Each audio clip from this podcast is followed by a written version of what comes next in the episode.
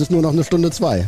Oh, jetzt ist nur noch eine Stunde zwei, sagt der Kollege Jürgen Kors, der nicht da ist, wo ich bin. Er sitzt nämlich gerade wo in seinem Arbeitszimmer, wie ich das sehe. Ja, wir sind ja, ja. mit Video miteinander verbunden. Und da muss ich ihm nochmal sagen, wenn wir das so machen, darf er mir nie dazwischenreden.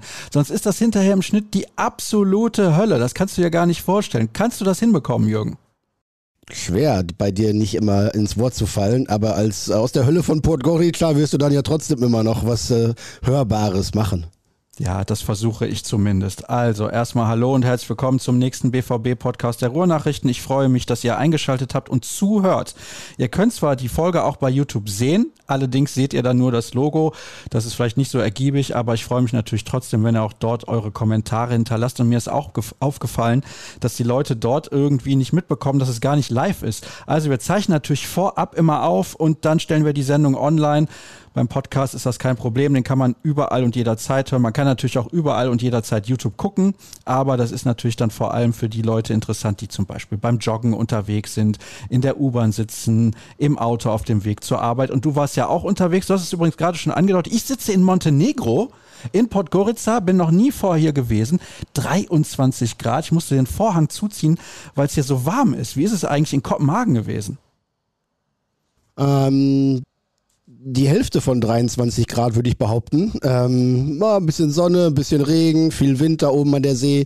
Äh, aber grundsätzlich, und äh, wenn du mich so fragst, äh, was ich cool fand, äh, tolle Stadt, weil sonst so eine Fahrradstadt ist.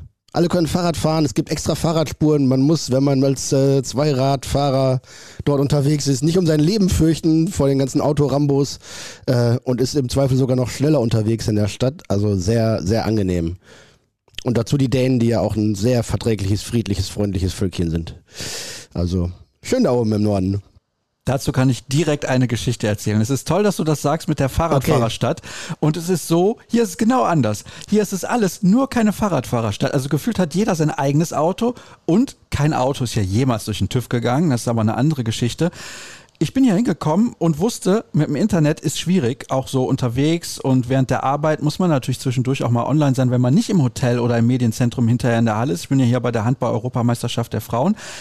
Und das Problem ist, das ist nicht in der EU. Man kann, hat, kann hier mit Euro bezahlen, das ist durchaus bemerkenswert, aber Montenegro ist, ist kein Teil der EU und das bedeutet im Endeffekt, dass man Probleme hat, hier unterwegs online zu sein. Also habe ich mir eine sogenannte eSIM-Karte geholt.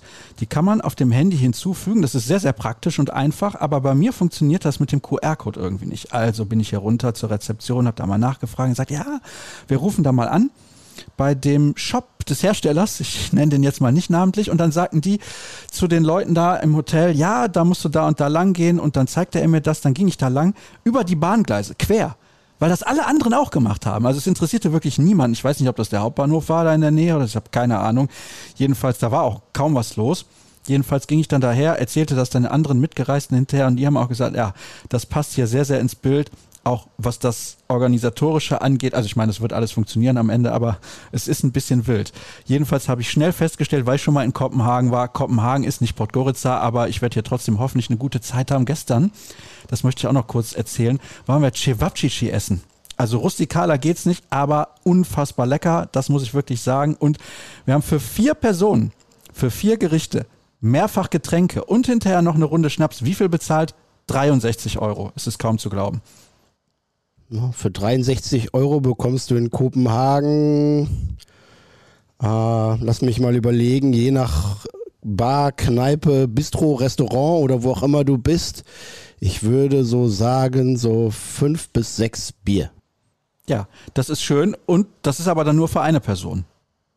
Ja, oder für, für die Runde, für eine Runde, ja, genau. Aber dann, äh, ja, also Lebensmittelpreise, Alkohol, teuer da oben. Was hier teuer ist, Luxusprodukte, haben wir festgestellt. Lebensmittel sind relativ billig, aber nicht so billig, wie man sich das vorstellen kann. Allerdings der, der Laden, der war auch sehr rustikal, hat uns aber sehr gut gefallen, war eine schöne Atmosphäre, wobei die Musikauswahl, die war schon ein bisschen gewöhnungsbedürftig. Aber Du hast ja auch gesagt, nicht so viel Vorgeplänkel heute, denn du hast es ein bisschen eilig. Du hast einen langen Tag hinter dir, nicht nur heute mit der Reise zurück von Kopenhagen nach Deutschland, sondern natürlich auch mit den letzten beiden Tagen erstmal nach Kopenhagen gereist. Witzigerweise haben wir uns noch am Flughafen getroffen am Dienstag, habe ich gar nicht dran gedacht. Wir sind fast zeitgleich geflogen und Du nach Kopenhagen, ich halt nach Podgorica. Gestern dann das Spiel. Darüber werden wir natürlich sprechen und ja, lass uns direkt loslegen. Es war kein Kracher, es war kein Leckerbissen. Ich habe das Spiel gesehen, so 70 Minuten des Spiels habe ich gesehen, 20 Minuten ungefähr habe ich verpasst und habe dann auch festgestellt, uh, schwierig. Dann habe ich die Kritik im Netz gelesen, da muss man natürlich auch immer ein bisschen aufpassen. Aber wie hast du das Spiel erlebt? War es wirklich so schlecht, wie viele es empfunden haben? Für die erste Halbzeit würde ich das über weite Strecken gelten lassen. Ja, die war wirklich äh, bedenklich schwach. Äh, die zweite Halbzeit war deutlich besser. Insgesamt würde äh, ich anführen, dass du als Sportler und auch als Mensch das vielleicht ein Stück weit nachempfinden kannst. Sportlich ist der große Druck raus. Du hast gerade eh genug andere Themen in der Mannschaft und bist dann bei so einem Spiel beim Außenseiter in Kopenhagen vielleicht nicht bis in die Haarspitzen motiviert, sondern so vielleicht nur bis zu den Augenbrauen. Ähm, und da fehlt dann halt was. Und dazu ein Gegner, der das für seine Verhältnisse mit seinen Möglichkeiten richtig gut gemacht hat. Äh, Dortmund hat wahnsinnig schlecht verteidigt, also ungefähr da angeknüpft, äh, wo sie in der zweiten Halbzeit in Frankfurt vor allem äh, auch aufgehört haben. Also das war defensiv schlecht muss man sagen. Ich glaube, es waren zwölf Torschüsse von Kopenhagen bis zur Pause. Zwölf Torschüsse vom FC Kopenhagen, der bis dahin auch gar kein Tor geschossen hatte, zu Hause in der Champions League und überhaupt nicht. Und äh, die vierte Mannschaft gewesen wäre, die die Vorrunde ohne eigenen Treffer äh, über, äh, durchgemacht hätte.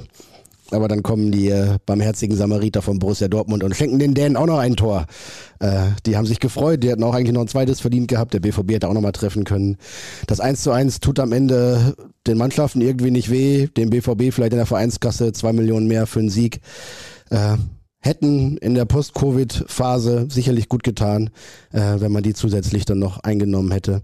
Aber ähm, ja, dafür hat die Leistung auch nicht gereicht, muss man ehrlich sagen, selbst in Kopenhagen nicht. Und ja, es gibt dann ja schnell die ganze Bandbreite von katastrophal schlecht bis legt euch wieder hin, es ging doch um nichts mehr. Und äh, ja, da, da muss man irgendwann in der Mitte äh, das gesunde Maß finden und das richtig einschätzen. Es war nicht viel gut. Teil, Teile des Spiels waren schlecht. Insgesamt wird sich an die Partie in Kopenhagen außer Leuten wie mir, die da waren und sich an die fantastische Choreografie da erinnern und eine wirklich gute Stimmung im Parken von den, von den Kopenhagen-Supporters, ähm, soll niemand mehr so lange erinnern. Außer ein, zwei Schmunzetten noch. Soll ich die mal zuerst erzählen? Sehr gerne. Kurz vorm Anpfiff, die Mannschaft hat schon ihr Foto gemacht da und jetzt geht's los mit Anpfiff. Ähm, Aufregung auf dem Platz, winken hier, winken da.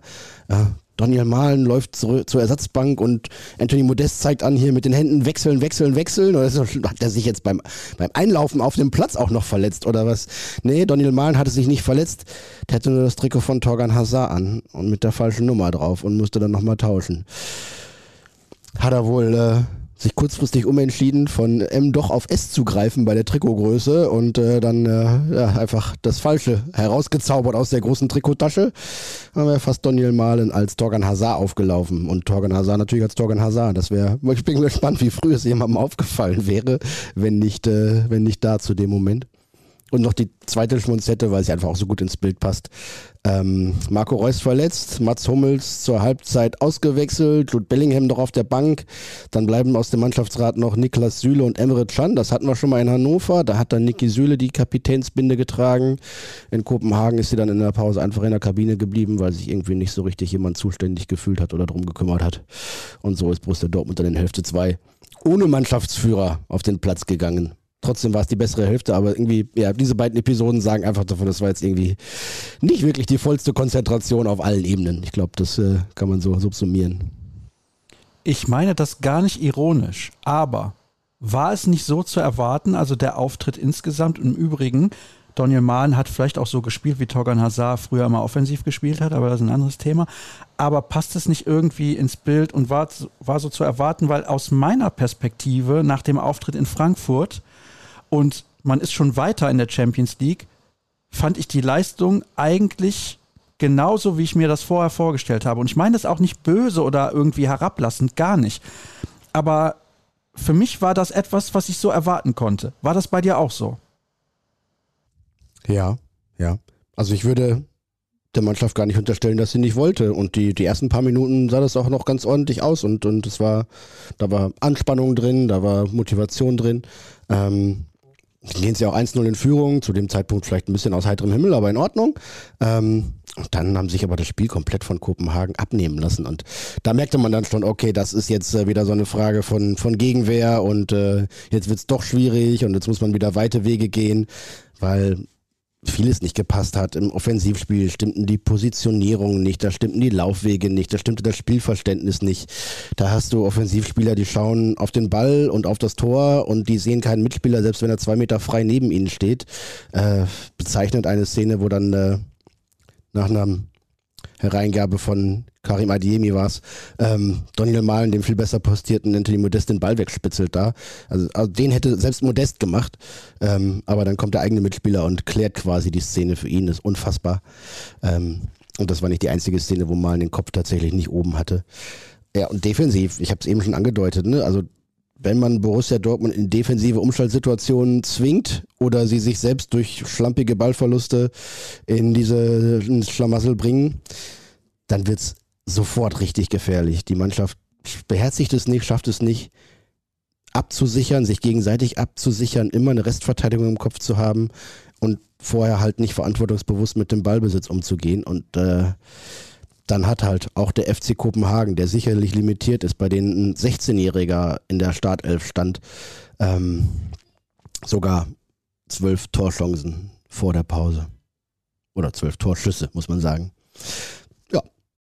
Ja, das sind Zahlen, die man eigentlich nicht so hinnehmen kann. Egal, ob man jetzt sagt, vorher ist man schon weiter oder man ist nicht weiter. Und auch die Szene, die du gerade beschrieben hast, wenn du sagst, ja, den hätte sogar Anthony Modest gemacht, da muss man ein bisschen vorsichtig sein seit dem Bayern-Spiel. Aber insgesamt war das ja auch von der Körpersprache her, das ist ein Thema, was wir natürlich schon häufig diskutiert haben, nicht das, was man sich vom BVB wünscht, weil das ist eigentlich das, was man immer erwarten kann. Ich erwarte nicht, oder sagen wir mal generell, die Leute erwarten nicht immer Hackespitze 1, 2, 3. Auch so ein Thema ist das gewesen. Die Leute erwarten keinen Champagnerfußball, aber sie erwarten immer 100% Einsatz. Und ich möchte da auch gar keinem Spieler irgendwie einen Vorwurf machen. Nicht, dass das jetzt falsch rüberkommt.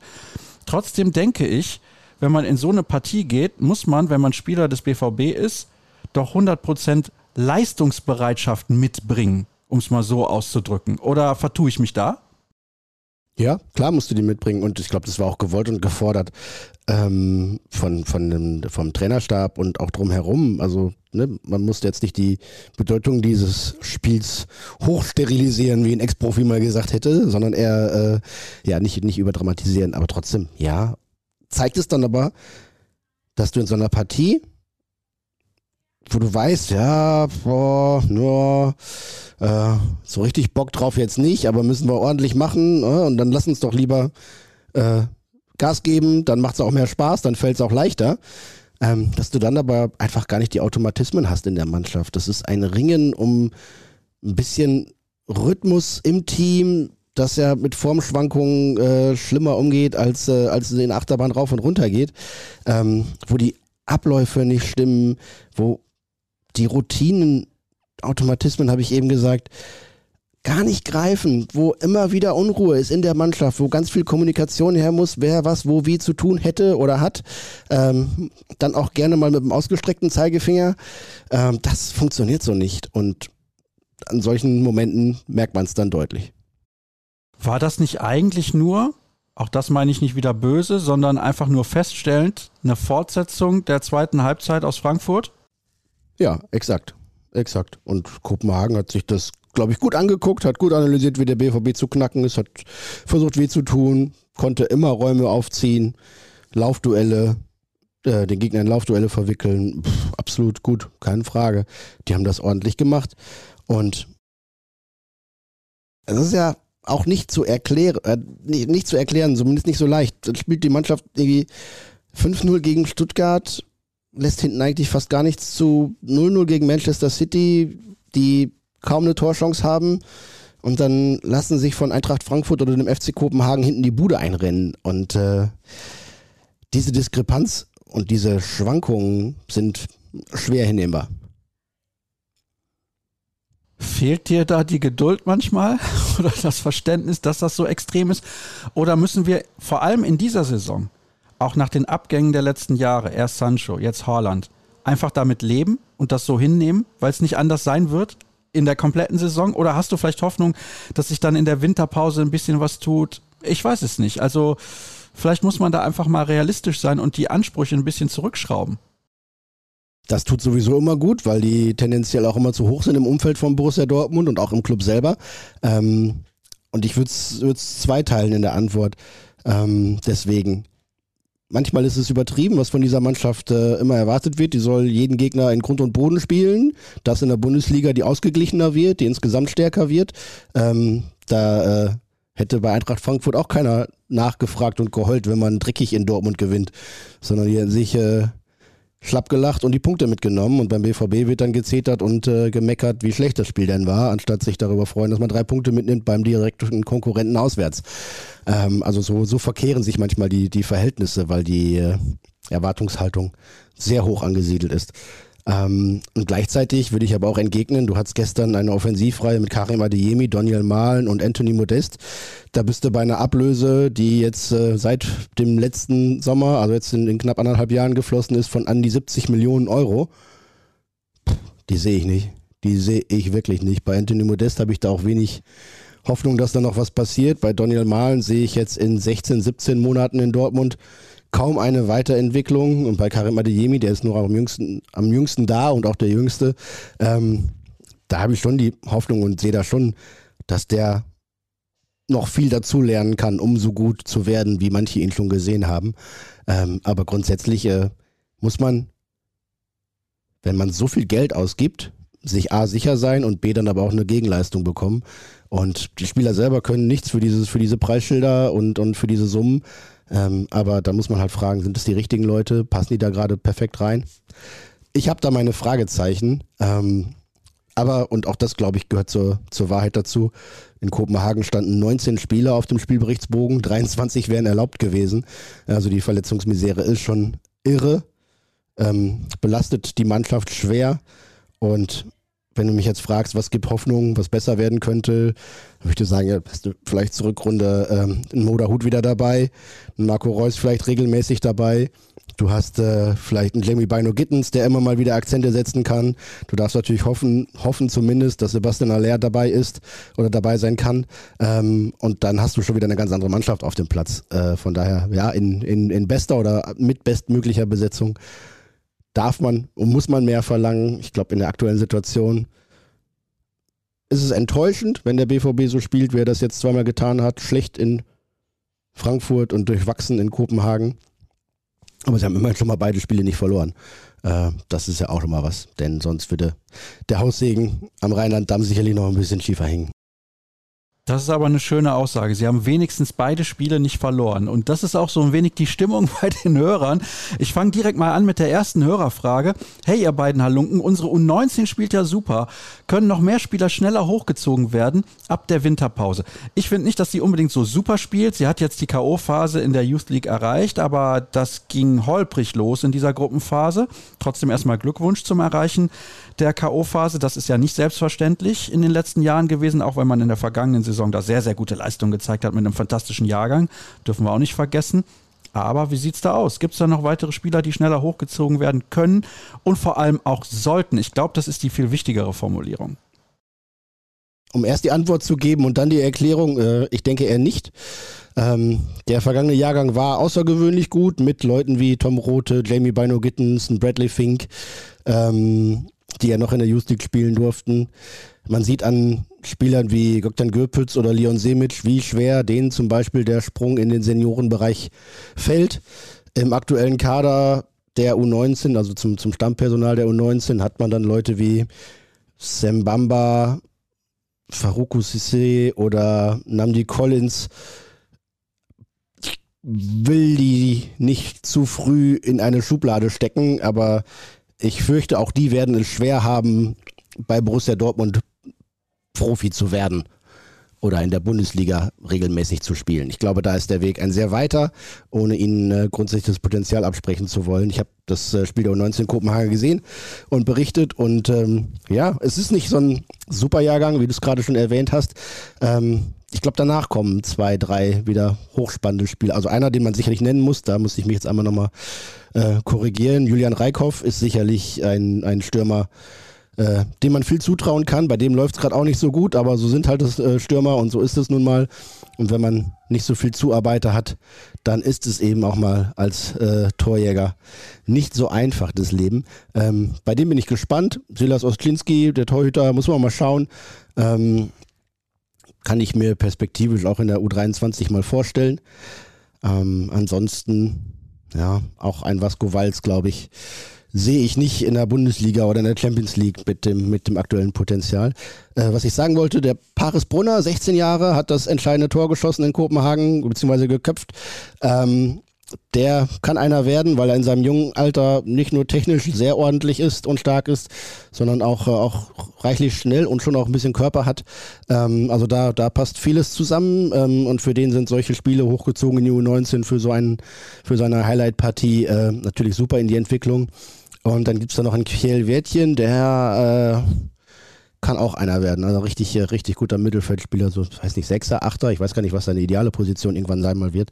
Ähm, aber der äh, ist auch mit allen Abwassern gewaschen, um äh, das nächste Bon mot zu bringen.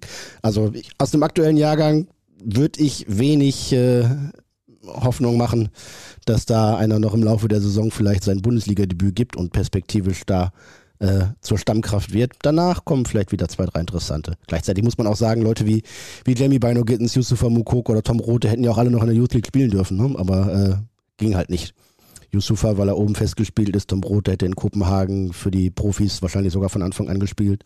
Jamie Bino Gittens ist verletzt, aber natürlich auch längst eine, wenn er denn da wäre, eine stabile Größe in Kader zumindest bei den Profis. Ihr merkt übrigens, der Kollege Jürgen Kors ist on fire, weil sonst würde er nicht einen Karlauer nach dem anderen raushauen, beziehungsweise ja, Zitate. Ja, ja, ja, ja. Ich habe direkt die nächste Frage von einem Hörer, der auch on fire ist, nämlich Michael aus Nordfriesland, der mir ja zuletzt einen Brief in den Briefkasten geschmissen hat. Moin Sascha, ich bin noch high von dem Highspeed-Kick gestern Abend. Adrenalin pur. Ob Modest dem Malen gestern in der Kabine eine geklatscht hat? Es war mindestens das vierte Mal, dass er dem besser postierten Kollegen den Ball klaut. Leidet Malen gegebenenfalls an Ohren- und Augenkrankheiten? Ja, es ist ja frech, spitz formuliert. Ähm, ja, aber Toni Modest war tatsächlich sauer äh, und auch nachvollziehbar, weil er auch betont hat, ich will jetzt ne, keinen Mitspieler irgendwie hier in die Pfanne hauen und nicht schlecht reden über andere. Aber er hatte schon das Gefühl, dass es nicht das erste Mal war, dass Donny Malen einen besser postierten Mitspieler eine Chance nimmt und so ist es ja auch. Ähm, wir haben ja eben darüber gesprochen. Ja, aber ich würde es nicht als Krankheit bezeichnen. Das ist natürlich äh, höchstens höchstens unter zweien denkbar. Ähm, aber das zeigt natürlich, dass es bei ihm nicht so richtig läuft. Seit, seit längerem nicht und irgendwie auch er nicht so richtig vorankommt. Was schade ist, ähm, mir ist er dann im Endeffekt zu eindimensional, nicht durchsetzungsstark genug vor dem Tor. Mit, äh, mit der fehlenden Abschlussstärke, mit der fehlenden Schussqualität, die er in Dortmund zeigt, äh, ja, nicht gut genug. Und das sehen natürlich auch andere so. Und äh, er ist jetzt anderthalb Jahre da, er hat viel Geld gekostet und wenn er jetzt ich sag mal, das nächste halbe Jahr der Bewährung oder der, der Chance, äh, sich nochmal äh, zu präsentieren und zu verbessern, nicht nutzt, dann muss man das, äh, soweit meine Informationen, dann auch mal deutlich überdenken, ob diese Zusammenarbeit für Donny Malen gut ist und ob sie auch für Borussia Dortmund gut ist. Und ich glaube dann, wenn es so weitergeht, wie es jetzt fast anderthalb Jahre lang läuft, äh, muss man sich dann wohl trennen. Aktuell stimme ich dir da komplett zu. Hallo aus IZ, ihr schwarz-gelben Podcast-Kanonen. Mal eine Frage zur Frankfurter Rutschpartie. Wie kann es sein, dass so viel weggerutscht wird? Falsche Auswahl des Schuhwerks von den Spielern. Ein gewässerter Rasen ist ja normal. Und das ist übrigens nicht das erste Mal bei Borussia Dortmund, dass mir das aufgefallen ist. Das haben wir in den letzten Jahren auch schon gesehen. Wie kann das sein? Weiß ich nicht. Ja, gut, dann hätten wir die Frage ja beantwortet. Nee, aber ganz im Ernst, natürlich muss es ja an der falschen Schuhwahl liegen, weil Eintracht Frankfurt ist nicht so oft ausgerutscht. Ja, das äh, sollte man auch beherrschen und können. Ähm, es gab ein ähnliches Phänomen bei der U19 in Kopenhagen. Da hatten tatsächlich fünf Spieler nicht das richtige Schuhwerk dabei und äh, haben dann ein bisschen äh, mit Turnschuhen auf äh, eisglatter Fläche quasi gespielt. Äh, nein, das war ein richtig tiefer Boden und wenn du da nicht die langen Stollen dabei hast, äh, die dir noch ein bisschen Grip verschaffen und ein bisschen Halt im Boden geben, dann fliegst du halt auf die Nase. Ähm, kann nicht sein, darf nicht passieren und da das äh, ist undenkbar. Das ist dann nicht professionell. Und wenn es bei den Profis ähnliche Gründe gab, was ich nicht glaube, denn die haben ja ein Zeugwart dabei, den, den Equipment Manager, der da alles im Griff hat, äh, dann, dann muss man da ran und dann muss man halt die, die maximale Schraubenlänge da drunter schrauben und fertig ist. Hallo, ihr Pottnasen. Mal was zur unsäglichen Wüstenreise. Wieso finden es Vereinsverantwortliche immer so wichtig, Nationalspieler zu haben? Ich bin über jeden BVB-Profi froh, der nicht dahin muss. Wie seht ihr das? Und dazu kann ich nur sagen, bist du Nationalspieler, dann sagt das natürlich auch etwas über deine Qualität aus, normalerweise. Ja, deswegen sind wir beide ja auch nicht Nationalspieler. Ich glaube, das werden wir in diesem Leben auch nicht mehr werden, zumindest nicht im Fußball. Nicht im Fußball und auch nicht im Handball, oder? Ja, vielleicht gibt es irgendwann eine Ü50-Nationalmannschaft. Hm, ja, gut, oder, oder eine Journalisten-Nationalmannschaft. Ja, die gibt's, da habe ich ja schon mehrfach mitgespielt. Ja, ja, sehr gut. Also da wärst du dabei. Ähm, ja, natürlich steigert es nicht zuletzt auch den Marktwert der Spieler, das muss man ja auch mal sagen, ne, wenn sie bei einer Weltmeisterschaft dabei sind. Insofern haben natürlich in erster Linie die Spieler, in zweiter Linie vielleicht auch die Clubs ein bisschen Interesse daran, und es geht natürlich auch um Sport und sportlichen Ehrgeiz, ne? Und die Weltmeisterschaft ist nun mal die größte Bühne, dass die jetzt in einem Start äh, steht, diese Bühne, den wir, dem wir sie eigentlich gar nicht gönnen und sie gar nicht dort sehen wollen, äh, steht natürlich auf einem anderen Blatt. Also bei einer Fußball-Weltmeisterschaft in England oder Italien würden auch alle sagen, ja geil, äh, so muss das sein. Nun steht äh, dieses vermeintliche Fest halt an in einem Staat, der größte Schwierigkeiten damit hat, in, mit gesellschaftlichen Zusammenhängen äh, zu leben, wie wir sie als selbstverständlich erachten. Schon schade. Ich äh, kann viele verstehen und ich höre viele, auch fußballaffine Leute, die sagen, gucke ich mir nicht an. Ich werde bestimmt mal reingucken, werde mir sicherlich auch die deutschen Spiele angucken, aber sowas wie Vorfreude auf dieses Turnier empfinde ich so gegen null. Ähm, und ich kann jeden gut verstehen, der sagt, bei mir ist es genauso. Früher war ich so richtig euphorisch. Ja, wenn die Turniere dann immer näher kamen, sowieso das Panini-Album gesammelt und so weiter und so fort und keine Ahnung.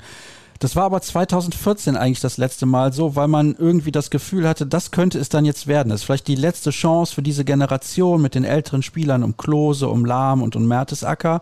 Das ist vielleicht diese eine Gelegenheit, die man noch hat nach den guten Turnieren zuvor, wo man immer knapp gescheitert ist.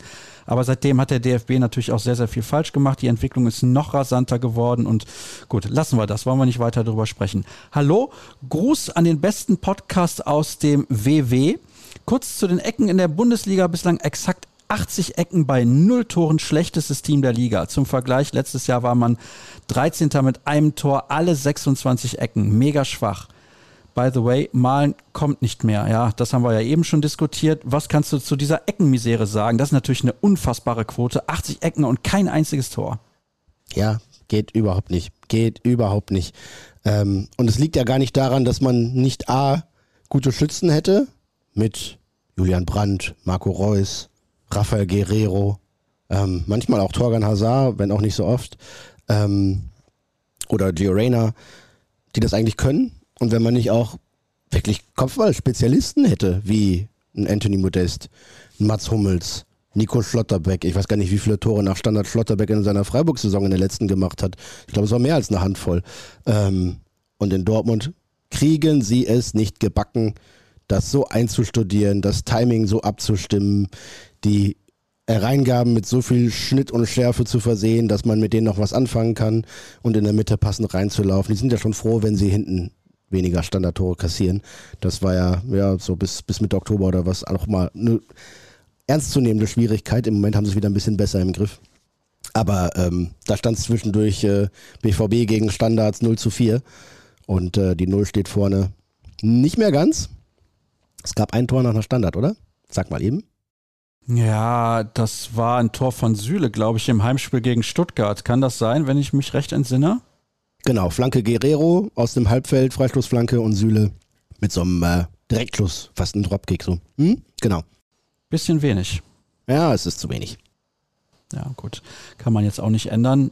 Also beziehungsweise man muss halt weiter dran arbeiten, kann man sich überlegen, woran genau das liegt, weil die Spieler haben ja ein bisschen gewechselt in den letzten Jahren, die Trainer haben gewechselt, naja, gut. Wofür steht der Terzic-Fußball? Englische Wochen und viele Verletzte hin und her, aber nach vorne geht doch nichts außer individuelle Klasse. Keine Ballstaffetten, keine Laufwege, kein Pressing, Modest immer noch nicht eingebunden. Aber wahrscheinlich liegt es dann einfach auch an der Qualität der Spieler. Du hast ja eben angesprochen, Malen komplett außer Form, beziehungsweise vielleicht einfach nicht gut genug. Adiemi muss sich anscheinend erst noch an das höhere Niveau gewöhnen. Werden wir sehen, ob er das machen wird irgendwann. Ich glaube, er hat durchaus die Fähigkeiten dazu. Andere sind verletzt und so weiter ich weiß nicht, ob man dann Terzic Fußball jetzt schon hinterfragen kann. Das ist mir ein bisschen zu früh. Ja, ich weiß, dann nehme ich jetzt direkt den Wind aus den Segeln bei der Hörerfrage, aber irgendwie, ich finde, das ist ein bisschen too much, weil die Argumente muss man ja mal gelten lassen. Englische Wochen, kaum Trainingsmöglichkeiten und Verletzte. Das sind halt Argumente, die du nicht wegdiskutieren kannst. Ja, bin ich im Wesentlichen bei dir. Ich bin auch enttäuscht von der fußballerischen äh, Qualität, die Borussia Dortmund anbietet, gerade im Offensivspiel. Und das Spiel weit und breit zu machen, in Ballbesitz und eng zu machen gegen den Ball, das sind jetzt alles auch keine neuen Erfindungen, ähm, sondern so spielt man ja auch schon seit zehn Jahren eigentlich Fußball, mindestens.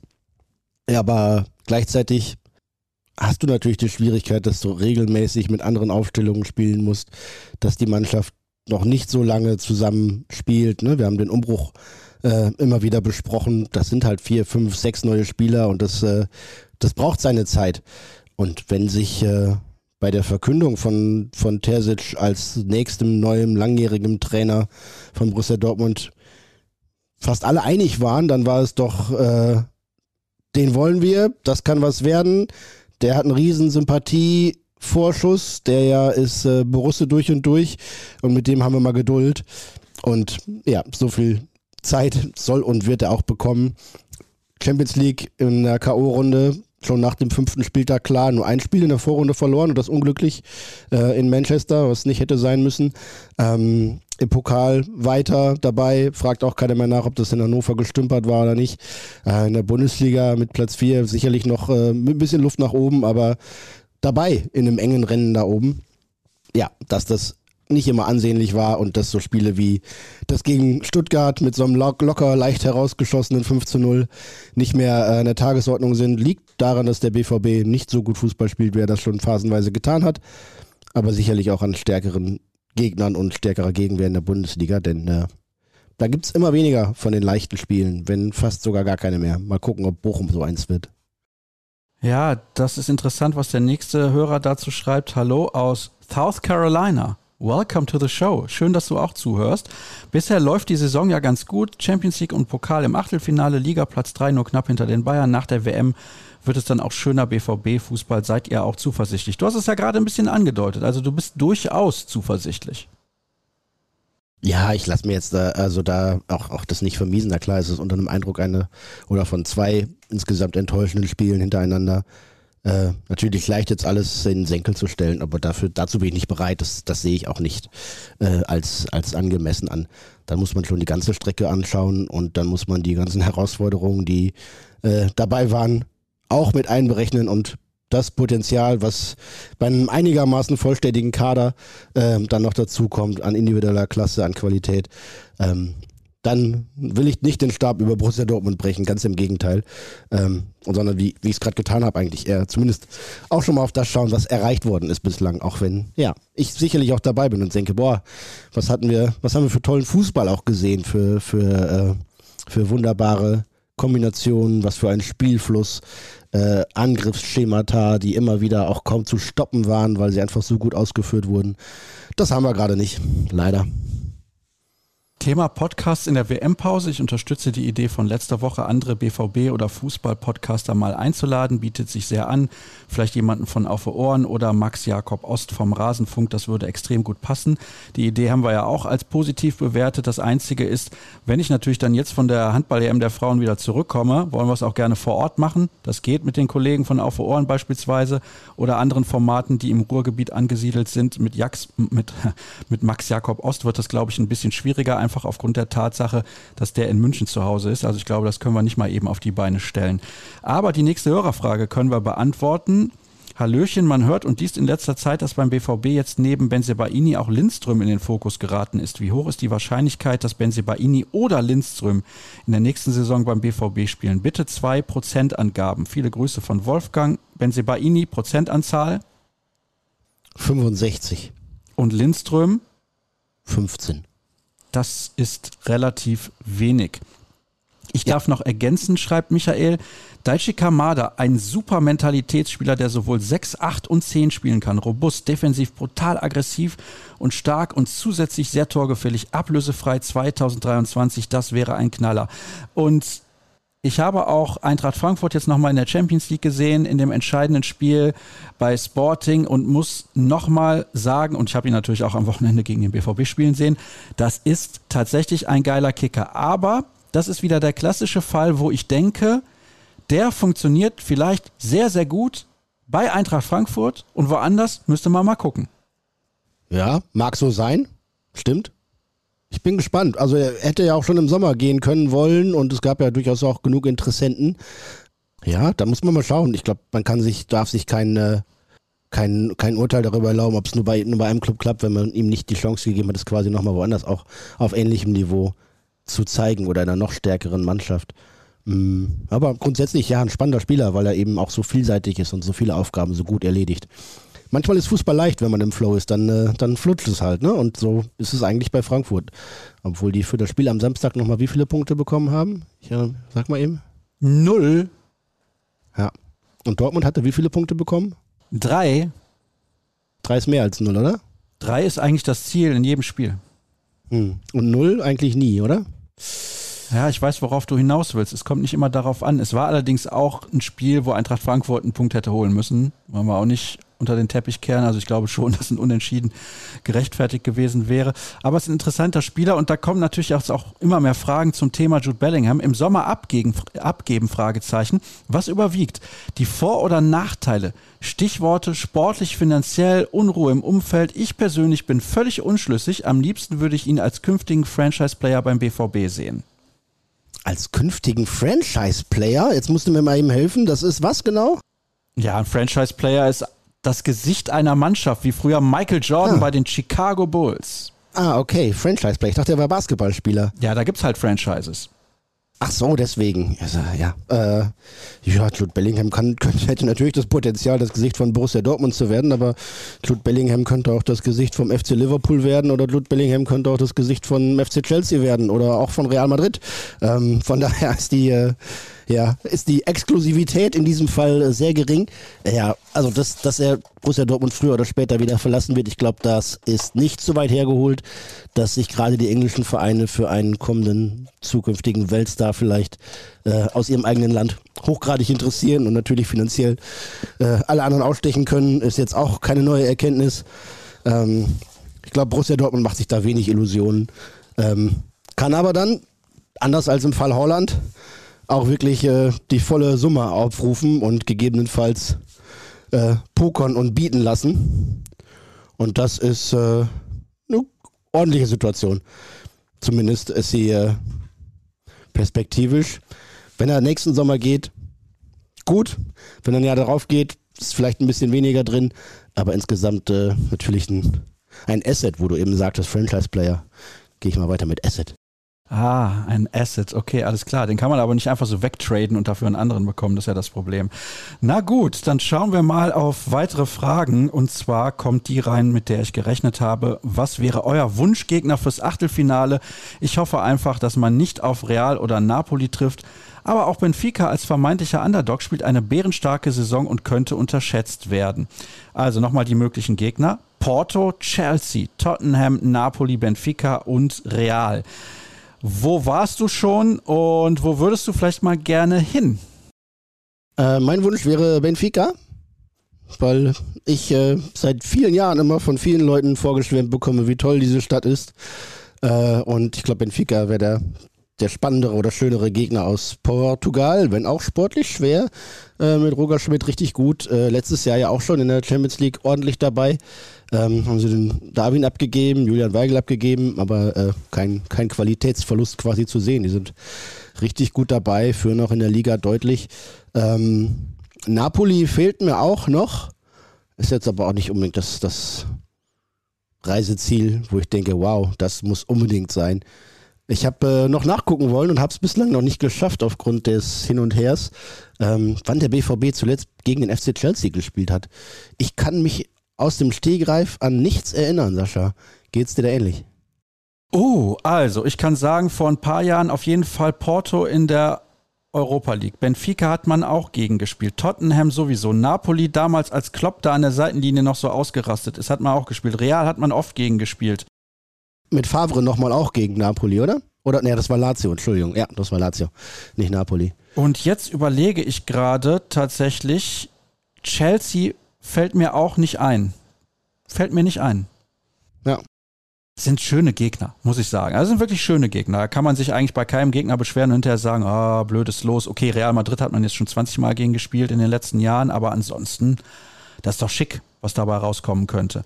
Und tolle Stadien auch. Von daher, ja, mal gucken, wie es kommt. Am kommenden Montag übrigens ist die Auslosung. Hier wird übrigens nochmal erstmal gesagt, moin, ihr Föhnfrisuren. Ja, ja. Ich muss Malen kritisieren, das haben wir eben schon getan. Dann, wie gesagt, der Wunschgegner fürs Achtelfinale. Dann wird nochmal gesagt, dass viele Weltklasseleistungen der Torhüter nötig gewesen wären, um überhaupt teilweise hier zu gewinnen oder Punkte zu holen, kann man auch nichts gegen sagen. Das war definitiv so. Nochmal wird Daniel Malen angesprochen. Also, ja, das ist doch, das ist doch kaum zu glauben, dass der jetzt im Fokus liegt bei allen irgendwie gefühlt. Uh, hier steht, es gab Berichte darüber, dass Mukoko Ärger mit seinem Vater und seinem Bruder haben soll, die ja mit 17 noch für ihn zuständig sind. Angeblich soll er die Berateragentur wechseln. Ist seine Geschäftsfähigkeit das Fallball pro Verlängerung oder Wechsel? Ja, der ist 17, ne? Und da will ich jetzt nicht irgendwie irgendwas zu seinem häuslichen Umgang sagen. Es ist äh, schwierig. Ich glaube, als 17-Jähriger oder vorher als 15- und 16-Jähriger so hoch gelobt zu werden und in den, schon in den Himmel geschrieben zu werden an der anderen Stelle und dann manchmal einen Abgleich mit der Wirklichkeit zu haben, viele Einflüsse von außen, da geht es dann irgendwann selten um Fußball, sondern um, um vielleicht auch um Macht, um Einfluss, um Geld. Und das ist eine Kehrseite des Geschäfts, ohne dass ich das jetzt irgendwie im Detail ausführen möchte. Ja, das ist auch ein Thema, was mich irgendwie ein bisschen nervt, weil es wirklich nicht schön. Adeyemine, das war ja mal ein Krampf. Das kann einem schon mal schlecht werden. Wann spielt der BVB endlich mal wieder begeisternden Fußball? Grüße aus dem schönen Zakynthos. Ja, also da haben wir auch eben ja schon drüber gesprochen. Allerdings fand ich die Formulierung so witzig, deswegen habe ich das nochmal vorgelesen. Mhm. Ja, du fandest sie nicht so lustig, oder was? Adeyemine merke ich mir, das ist gar nicht schlecht. Und auch Daniel schreibt über Daniel Mahlen. Wahnsinn. Wahnsinn. Er steht jetzt ordentlich in der Kritik. Ne? Also der Junge tut mir auch ein bisschen leid, aber manchmal passt es halt einfach nicht. Ja, und du hast das ja anfangs einmal so aufgeführt, wenn man das Gefühl hat, dass die Mannschaft sich irgendwie wirklich auf dem Platz verausgabt und alles unternimmt, dann äh, muss Borussia Dortmund auch nicht immer glänzenden Fußball spielen. Und ich glaube, die, die Körpersprache ist halt auch ein Thema bei Malen. Ähm, das war schon mal anders. Wenn er Selbstvertrauen hat, sieht das auch anders aus. Wenn er es nicht hat, dann äh, ist er dann leider eher ein Stürmer der traurigen Gestalt. Hier rückt auch Terzic nochmal in den Fokus. Da wird gefragt, nochmal nach der Spielidee, ob nicht zu viel Pathos dabei war bei seiner Verpflichtung damals. War zu viel Pathos dabei? Da wird geschrieben, dass man Maßen hätte befördern sollen. Ah, nein, ich hätte das, ich, nein, nicht zu viel. Edin ist natürlich eher ein, ein Fußball- Romantiker vielleicht, ein, ein Traditionalist und natürlich aufgrund seiner Vergangenheit als, als heißblütiger Fan, ähm, ja, besonders dem Verein verbunden und das ist natürlich ein, ein Alleinstellungsmerkmal, wenn man sich andere Trainer anguckt, die äh, alle zwei Jahre woanders unterschreiben. Äh, dementsprechend gehört da natürlich ein bisschen Pathos, ein bisschen Emotionalität insgesamt dazu ich finde auch, dass das der richtige Schritt war. Also ich bleibe dabei. Für mich war das der richtige Schritt. Ja, und fußballerisch kann er halt jetzt nach und nach zeigen, ne, was, was er drauf hat, was er dieser Mannschaft einimpfen kann. Ähm, wir wissen auch, dass dieser Umbruch, der angefangen äh, wurde, noch längere Zeit braucht. Na klar, spricht man alle zwei, drei Jahre vor dem Umbruch, aber diesmal wurde es auch wirklich dringend höchste Zeit und da sind immer noch zwei, drei, vier, fünf Kandidaten äh, oder Positionen, wo man tätig werden muss. Von daher Stück für Stück. Wieso wird nur über den Elver in Frankfurt gesprochen, aber die mögliche gelb-rote Karte gegen Pellegrini wird gar nicht thematisiert? Mit zehn Mann kommt es eventuell gar nicht zur Elver-Szene. Bei Bellingham gegen Davis wurde wochenlang ein Fass aufgemacht. Naja, vielleicht deswegen, weil Frankfurt verloren hat und Dortmund gewonnen. Dann diskutieren sie da gar nicht mehr drüber. Ja, das war eine von vielen unglücklichen Entscheidungen des Schiedsrichterteams. Punkt. ja, gut, dann haben wir das ja auch geklärt. Wieso setzen wir bei teuren Transfers jeweils auf Luftpumpen? ja, gut. Das weiß man ja nicht immer vorher. Also es ist ja auch schwierig. Wie funktioniert ein Spieler in einer anderen Umgebung? Wie sehr ist er davon abhängig, was seine Mitspieler ihm äh, an Hilfestellung geben? Wie sehr ist er auf ein System, auf eine Spielart angewiesen und angelegt? Ähm, ist er eher ein Typ, der leicht Kontakt findet zu anderen, der sich in eine Gemeinschaft einbringt. Ist er vielleicht eher ein Eigenbrötler oder jemand, der schneller an sich zweifelt oder einer, der vor Energie nur so sprüht, der vielleicht ein bisschen ja, traurig, melancholisch, depressiv wird, wenn es irgendwie nicht so läuft. Oder einer, der dann erst recht die, äh, den Hintern zusammenkneift und sagt, jetzt gehe ich ran und mache ganz schwierig. Persönlichkeit, anderes Umfeld, fußballerische äh, Veranlagungen. Da spielt so viel rein. Und ich gebe dem Hörer recht, wenn er sagt, da haben wir ein paar Mal nicht ideal, äh, Borussia Dortmund vielmehr ein paar Mal nicht ideal äh, verpflichtet. Gehört aber auch dazu, passiert anderen auch. Nur wenn Borussia Dortmund irgendwo anruft, dann steigen die Preise halt auch und dementsprechend kommt dann das eine zum anderen und die Erwartungshaltung steigt, die Fallhöhe wiederum gleichzeitig mit äh, und so diskutieren wir das ja nicht erst seit gestern im Falle von Donny auch. Mit Marius Wolf klingt gar nicht gut. Wisst ihr da genaueres? Ja, der hatte sich ja, ich glaube, während der Länderspielphase war das, ne, in den September oder sowas, einen, einen Effekt eingefangen und leidet immer noch an den Nachwirkungen dieser Erkrankung, kommt nicht wieder so richtig fit auf die Beine. Ähm, hat ja zwischendurch noch mal gespielt und mit trainiert, aber sich dann äh, nicht immer so richtig wohl dabei gefühlt und kriegt jetzt dann tatsächlich die Pause, die er wohl benötigt, um das einmal in Ruhe auszukurieren. Der BVB hat es zwei, dreimal versucht, ihm zwei, drei Tage jeweils äh, mal rauszunehmen, um dem Körper die Chance zu geben, sich da wirklich zu äh, erholen. Ähm, das hat offensichtlich nicht gefruchtet und jetzt fehlt er auch für die restlichen drei Bundesligaspiele noch. Äh, genauso wie Tom Rote, der hat äh, beim Montag, ich glaube am Montag beim Training in Dortmund noch, einen Schlag aufs Knie bekommen, fand er erst nicht so schlimm und hat weiter trainiert weil er auch wollte, weil er in Kopenhagen auch von Anfang an gespielt hätte. Ähm, und am nächsten Morgen, am Dienstagmorgen, ist das Knie dann dick geworden, hat reagiert und dementsprechend ist er ausgefallen und fällt auch weiter aus.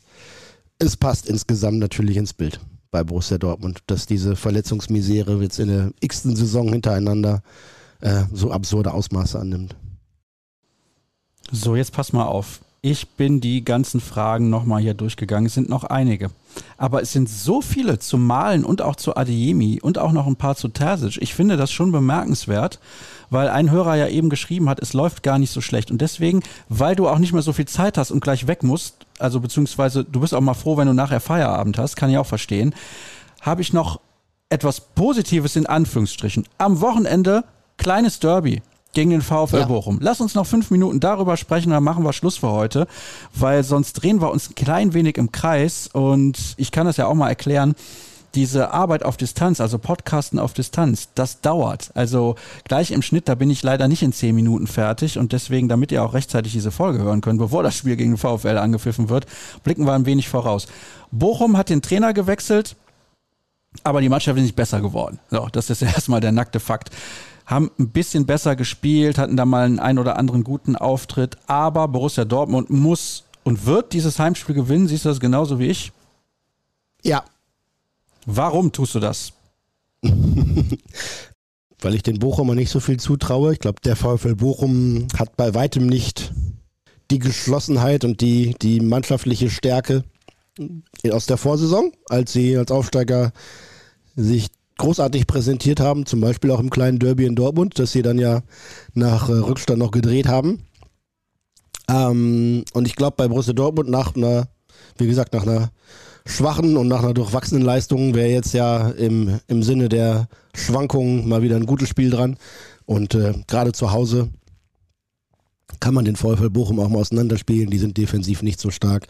Und wenn Bochum in dieser Saison was gezeigt hat, dann war es in der Regel zu Hause. Von daher glaube ich da einen klaren und deutlichen Heimsieg des Ballspielvereins Borussia. Wirst du denn im Stadion zugegen sein? So soll es werden. Schön. Ich werde mir das Auftaktspiel der deutschen Frauenhandballnationalmannschaft geben gegen Polen. Mal gucken, was das wird. Könnt ihr gerne natürlich auch auf meinen Kanälen bei Kreisab reinschauen. Facebook, Twitter, Instagram, YouTube und weiß der Geier was. Alles mehr schlecht als recht, aber das ist ein anderes Thema. Jürgen, ich bedanke mich, auch wenn wir jetzt nicht fünf Minuten noch über das Spiel gegen Bochum gesprochen haben, aber ich glaube, ich wollte das auf jeden Fall noch kurz angerissen haben und Ganz wichtig, liebe Leute, auch nicht vergessen, folgt uns bei Twitter, unter anderem at Jürgen Kors, at rnbvb, mir unter Etzerscher Start. Nächste Woche gibt's dann endlich finale Infos zu Projekt 5000.